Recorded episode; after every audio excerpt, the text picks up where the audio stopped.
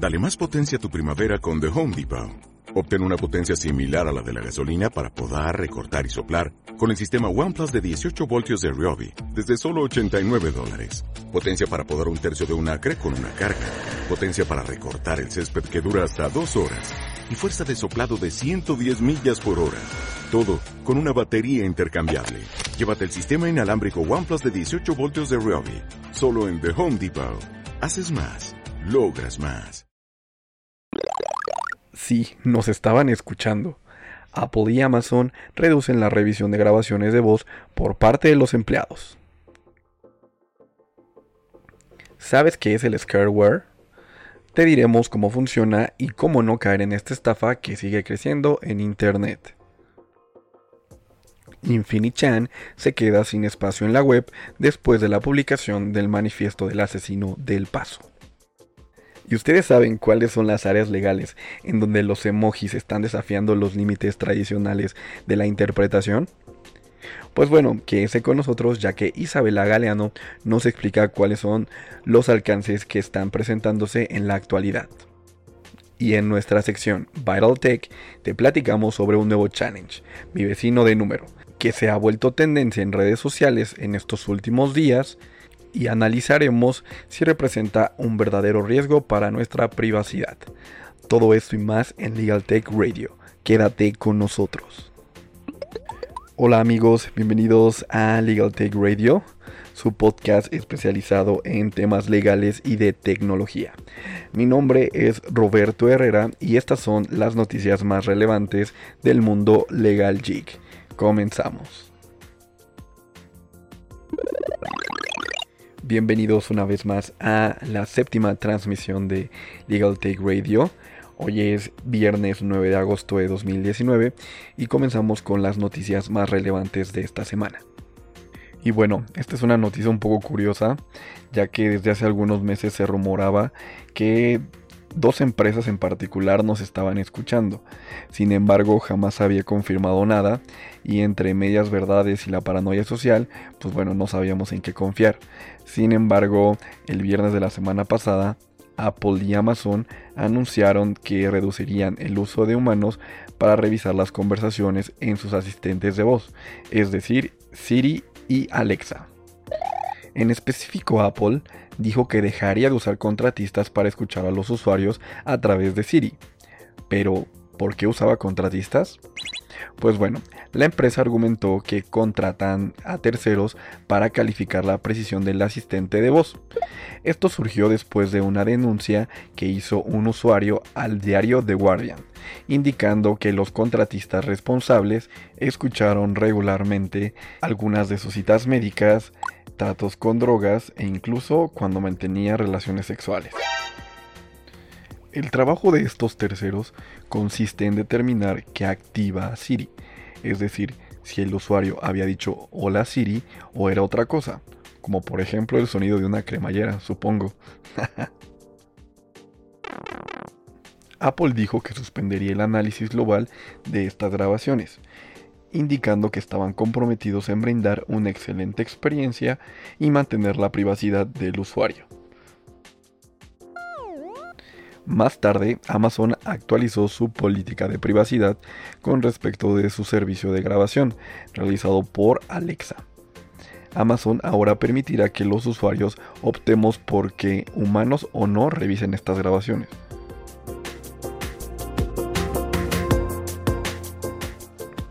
La compañía modificó las características de Alexa en mayo, brindando a los usuarios una capacidad de eliminar grabaciones de sus voces, y los usuarios podremos optar por no permitir que Amazon desarrolle nuevas funciones con nuestras grabaciones de voz.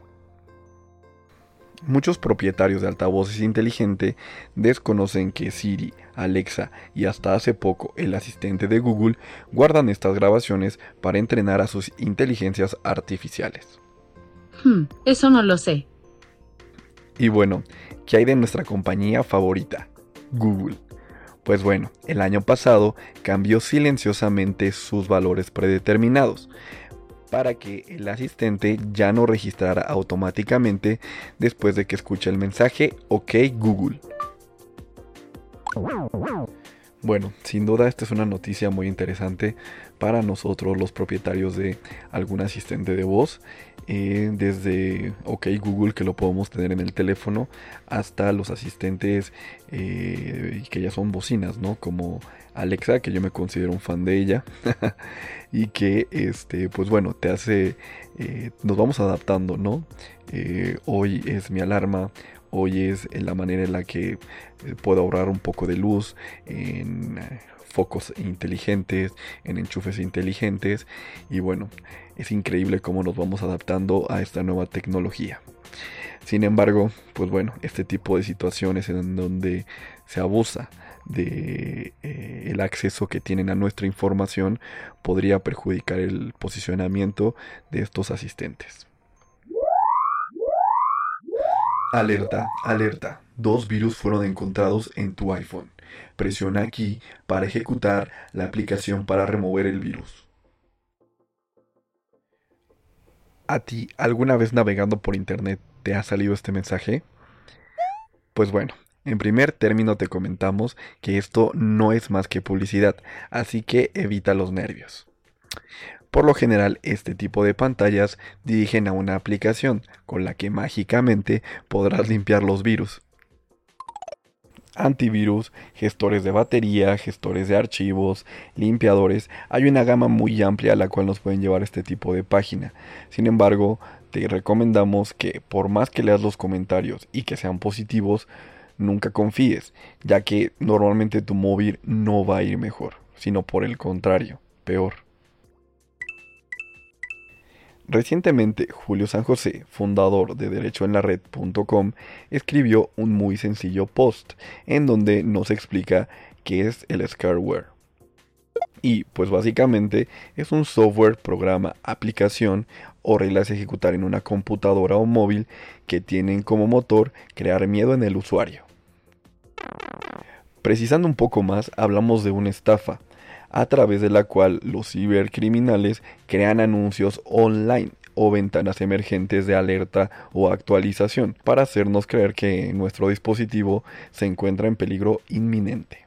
En la mayoría de las ocasiones se presenta como un software de seguridad, sin embargo, estos no tienen ningún reconocimiento y este puede darse desde nuestros ordenadores o en nuestros smartphones.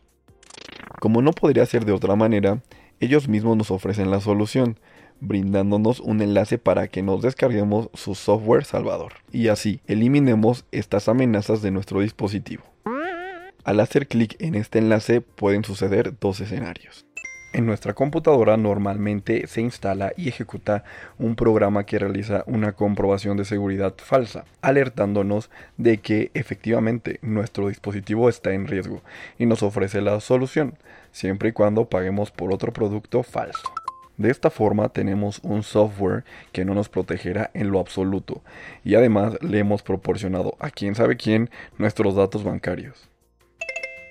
En nuestro móvil lo que sucede es que nos redireccionará a alguna aplicación de la Play Store o App Store para poder instalarla y quitar este virus. Pero como comentamos inicialmente, lo más probable es que las condiciones del celular no mejoren, sino que empeore, ya que normalmente estas aplicaciones saturan de publicidad el móvil e inclusive en algunos casos hemos llegado a ver móviles con banners en aplicaciones oficiales como WhatsApp, en el lock screen e incluso en las configuraciones del equipo. Y lo peor no es esto que les acabamos de mencionar, sino que el software o la app que descarguemos permite al creador infiltrarse en el ordenador y bloquear tu información personal. De esta manera, el estafador secuestra nuestro dispositivo y nos exige dinero si queremos recuperar los datos contenidos en él. Pero, ¿cómo podemos protegernos? Pues bueno, el scareware la mayoría de las veces sigue un patrón, es decir, que aparece de forma repentina ciertas ventanas emergentes que nos indican que han encontrado en nuestro ordenador archivos peligrosos o de pornografía y no cesan de aparecer hasta que el usuario hace clic en los botones que eliminan todas las amenazas. Es en este momento cuando debemos tener sangre fría y si el mensaje de antivirus no proviene de un programa que nosotros ya hayamos instalado previamente, no debemos hacer clic en nada. La mejor opción es desconectarnos de Internet y nada más volverlo a encender, realizar un escaneo con nuestro antivirus. Como mencionamos en nuestro episodio 5 de Viral Tech, la mejor prevención en este tipo de casos es el sentido común, evitar intentar descargar software o aplicaciones de manera ilegal, free, con crack full HD, así como evitar páginas de torrents, música sin licencia y sí amigos, pornografía. ¿Y ustedes ya le entraron al challenge mi vecino de número en WhatsApp? Sin duda los retos virales o challenge son fenómenos muy concurridos en la actualidad, ya que se difunden con gran facilidad a través de las redes sociales. Algunos han sido muy divertidos y otros incluso han puesto en riesgo la vida de varias personas.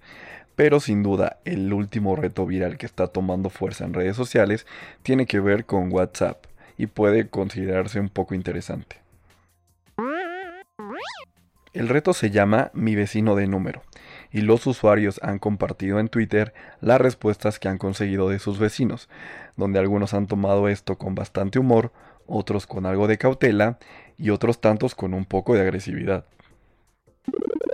Pero ¿de qué trata mi vecino de número?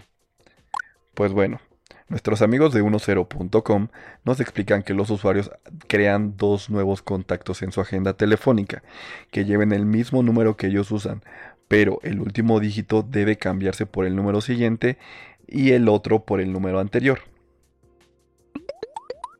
Para ejemplificarlo, si tu número es 55 46 27 34 21, entonces tus vecinos de número serán los números que terminen en 20 y en 22. Una vez que creas los contactos, debes enviarles un mensaje en WhatsApp diciéndoles que eres su vecino de número y ver qué colocan tus vecinos el problema con la privacidad.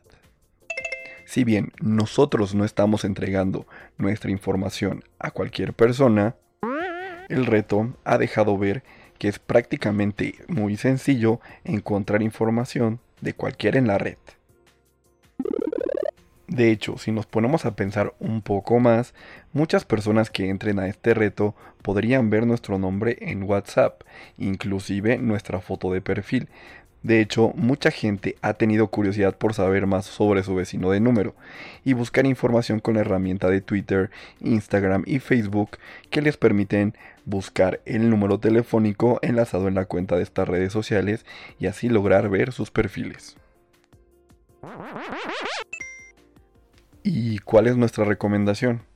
En este caso en concreto, es mantener actualizado correctamente nuestro perfil de privacidad en las configuraciones de la aplicación, para que nuestra información como foto y nombre únicamente puedan verla nuestros contactos. Como comentamos anteriormente, muchas veces es sentido común. Emojis en el contexto jurídico es así como Isabela Galeano, en su artículo publicado en thetechnologies.com, nos invita a profundizar en el uso y los alcances de estos símbolos, que ocupamos día con día, desconociendo la gran cantidad de áreas del derecho en las que su uso está marcando la diferencia. El informe Emoji Report, publicado en 2016, calculaba que durante ese mismo año se enviarían 2.3 billones de mensajes con emojis es probable que este número siguió creciendo a medida que se crearon más emoticonos y que las marcas más relevantes fomentaron su uso.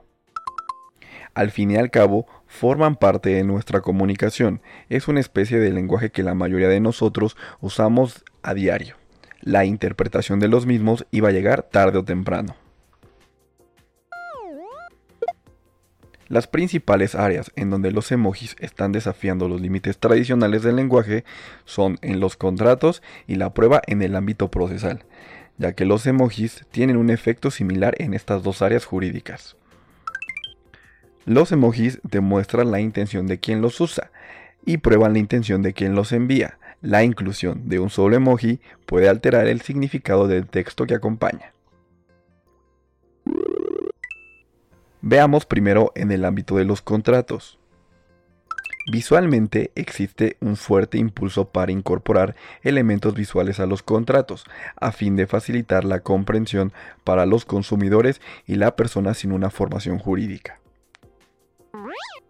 Hasta el momento, las tendencias en innovación legal han impulsado la incorporación de iconos en los contratos, como por ejemplo para aclarar los derechos de privacidad de datos derivados del Reglamento de Protección de Datos.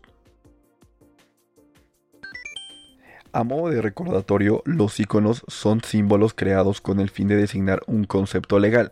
Sin embargo, el uso de emojis lleva la realidad de los contratos visuales a un nivel completamente nuevo. ¿Puede ser un emoji considerado aceptación? Domino's ofrece actualmente, al menos en Estados Unidos, la posibilidad de encargar una pizza enviando un mensaje de texto con el emoji de la pizza a un número de teléfono designado por Domino's. Es cierto que estos pedidos requieren que el cliente ya tenga una cuenta online y que tenga fondos para realizar el pago. Sin embargo, la relación contractual comienza cuando el cliente envía el emoji y cuando un empleado de Domino's acepta el pedido. El contrato se convierte en vinculante para ambas partes. Uno de los casos más famosos en el mundo del derecho implicó una relación contractual, esta vez en Israel. Una pareja buscaba un apartamento para alquilarlo y envió un mensaje de texto al propietario diciendo, Buenos días, carita sonriente, queremos la casa. Entonces seguía un conjunto de emoticonos como la flamenca, botella de champán, un cometa y una ardilla. Y añadió, solo necesitamos ver algunos detalles. El propietario interpretó este mensaje como una aceptación de su oferta y eliminó el piso de alquiler del mercado. Sin embargo, el contrato de arrendamiento nunca llegó a formalizarse. El propietario demandó a la pareja cuando estos dejaron de responder los mensajes. Aunque la decisión del tribunal no se basa completamente en la presencia de emojis en el mensaje, el juez consideró que los pictogramas eran símbolos que manifestaban la intención de las partes, y en este caso concreto expresaban optimismo,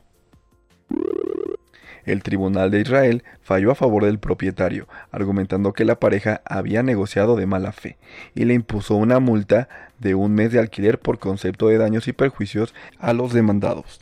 El tribunal argumentó que un emoji puede manifestar intencionalidad. Además, el juez observó que los emojis transmitían gran optimismo y que, si bien el mensaje no creaba un contrato vinculante, causó en el propietario cierta confianza en el deseo de los demandados de alquilar el apartamento. Interpretación. En este caso, ilustra cómo la interpretación de los emojis es aún más difícil que la interpretación de palabras escritas. Además, Todavía es peor cuando tenemos en cuenta que estos símbolos tienen una interpretación diferente en función de la cultura y de la tradición de quien lo envía. Los emojis son una combinación de representaciones emocionales imperfectas y un argot que varía según la religión, el grupo o el individuo. Como se mencionaba al comienzo del episodio, el uso de emojis no se limita a relaciones contractuales, ya que existen casos de análisis del significado de emojis en casos penales y laborales, donde los tribunales tienen que interpretar el significado de emojis en los casos de acoso sexual, amenazas, difamación, etc. Por ejemplo, en un caso de corrupción, en un caso de difamación en Michigan se abatía sobre el significado de un emoji. Los hechos eran los siguientes. Un comentario en un tablero de mensajes de Internet parecía acusar a un funcionario local de corrupción. El comentario estaba seguido de un emoticón que tenía una carita sacando la lengua. Los jueces de la Corte de Apelaciones de Michigan concluyeron en 2014 que este emoji se usa para representar broma o sarcasmo. El tribunal resolvió que el comentario no podía tomarse en serio o verse como difamatorio significa que cualquier comentario seguido de un emoji sacando la lengua estaría fuera del alcance de la definición de difamación? Sin duda es un tema muy interesante ver cómo ciertos elementos que usamos cotidianamente como los emojis pueden trascender en el ámbito legal. Y nuestra última nota no es nada agradable de dar. Sin embargo, consideramos que como existen usos nobles y notables para los desarrollos en la web, siempre existe una línea que a veces es rebasada por algunos usuarios. El tiroteo del Paso es el segundo caso de matanzas y asesinatos relacionados a una misma web. Hablamos de infinitechan.net. Pero, ¿qué es InfiniteChan? Es un foro de Internet en el que las teorías de conspiración más delirantes se entremezclan con memes, delirios racistas, filtraciones legítimas, dando lugar a un extraño ecosistema digital en el que resulta extraño saber cuándo alguien habla en serio o cuando está bromeando. Antes de alojar el manifiesto del artífice de la matanza del Paso, A. Chan también alojó el manifiesto del asesino de la mezquita del barrio, en Nueva Zelanda, y el de la sinagoga de Poway, California, entre otros. Que Infinite Chan siguiese estando disponible en Internet después de la matanza era gracias a empresas que protegían su acceso a ataques como es Cloudflare, uno de los mayores proveedores de DNS en Internet. Sin embargo, Cloudflare se negó a dejar de dar el servicio a Infinite Chan tras el atentado del paso, ya que la empresa se vio inundada de quejas y es por eso que la noche del 4 de agosto decidió suspender su contrato y dejar de proteger la web de Infinite Chan, y que al día de hoy, 9 de agosto, se mantiene fuera de la superficial web. En su comunicado, Cloudflare indica que no querían llegar a esta decisión porque para ellos era mejor mantenerlos como clientes porque así los tenían controlados y pueden ayudar a las fuerzas de la seguridad. Con el cese del servicio, la web se ha visto expuesta a ataques de DOS o de negación de servicio. Este tipo de ataques inunda la web de visitas de tal forma que hace imposible acceder a ella. Hoy nos percatamos que enlazan a un sitio de apoyo a las víctimas del atentado. ¿Esto es culpa del sitio? Infinite Chan comenzó como un foro en el que los únicos límites teóricos son los que marcaba la ley, pero en la práctica contaba con un funcionamiento mucho más anárquico, ya que durante varios periodos su web dejó de estar indexada en Google debido a que albergaba imágenes de pornografía infantil y se mantiene así desde 2015. El hecho de publicar determinado texto en cualquier sitio web, foro o red social debe ser atribuido enteramente al autor. Sin embargo, consideramos que es necesario poner límites a los contenidos, principalmente mediante una moderación más estricta y la prohibición de ciertos temas. Como lo mencionábamos en el programa pasado, no alentar a vulnerar la ley o estar fomentando el acoso sistemático hacia algunas religiones, razas o nacionalidades. Y de esta manera políticos en Estados Unidos como Kevin McCarthy señalaron directamente a los videojuegos como culpables de incitar a la violencia, y Donald Trump se sumó a esta postura, diciendo que estos glorifican la violencia en nuestra sociedad. Vaya tipo. Es la meca de la irreverencia. Al respecto, Reggie Fils-Aimé, expresidente de Nintendo en América, contestó a las declaraciones de Trump, implícitamente lo tildó de desinformado y dio datos duros sobre la relación entre los países que más consumen videojuegos y los que tienen una mayor incidencia en episodios de violencia. Cuando los desinformados son críticos de la comunidad e industria del videojuego, surge una historia de impacto. El hecho es que países con alta rentabilidad per cápita en materia de videojuegos son los que menos índice de muertes por tiroteos tienen, excepto Estados Unidos, en donde el 4% de la población tiene el 43% de todas las armas. Esto lo escribió Reggie junto a un retweet de la publicación de Geoff Keighley sobre el poder de la industria del videojuego. Además, Reggie añadió una imagen con dos tablas estadísticas con la rentabilidad per cápita de los videojuegos y otras con las muertes violentas, producto de un arma de fuegos, ambas teniendo como punto de partida los 10 mismos países. En este sentido, las tablas reflejan que en los países donde hay una mayor rentabilidad en orden ascendente son Corea del Sur, China, Estados Unidos, Reino Unido, Canadá, Alemania, Francia, España, Italia y Japón. Y de estos, el único que tiene una colosal incidencia de muertes violentas por arma de fuego es Estados Unidos. Y hasta aquí nuestro programa del día de hoy. Les agradecemos su suscripción al podcast. Eh, por favor ayúdenos compartiendo el contenido para que cada día seamos más las personas que nos unamos al mundo Legal Geek. Recuerden que pueden escribirnos a nuestro correo que es legaltechradio.com para mandarnos sus sugerencias y comentarios. De verdad, se los agradeceríamos muchísimo. Queremos escucharlos. Síganos en Twitter, Instagram y LinkedIn como LegalTech Radio. No nos despedimos antes sin desearles una excelente semana y recuerden que tenemos una cita aquí en nuestro próximo episodio en Legal Tech Radio. Muchas gracias.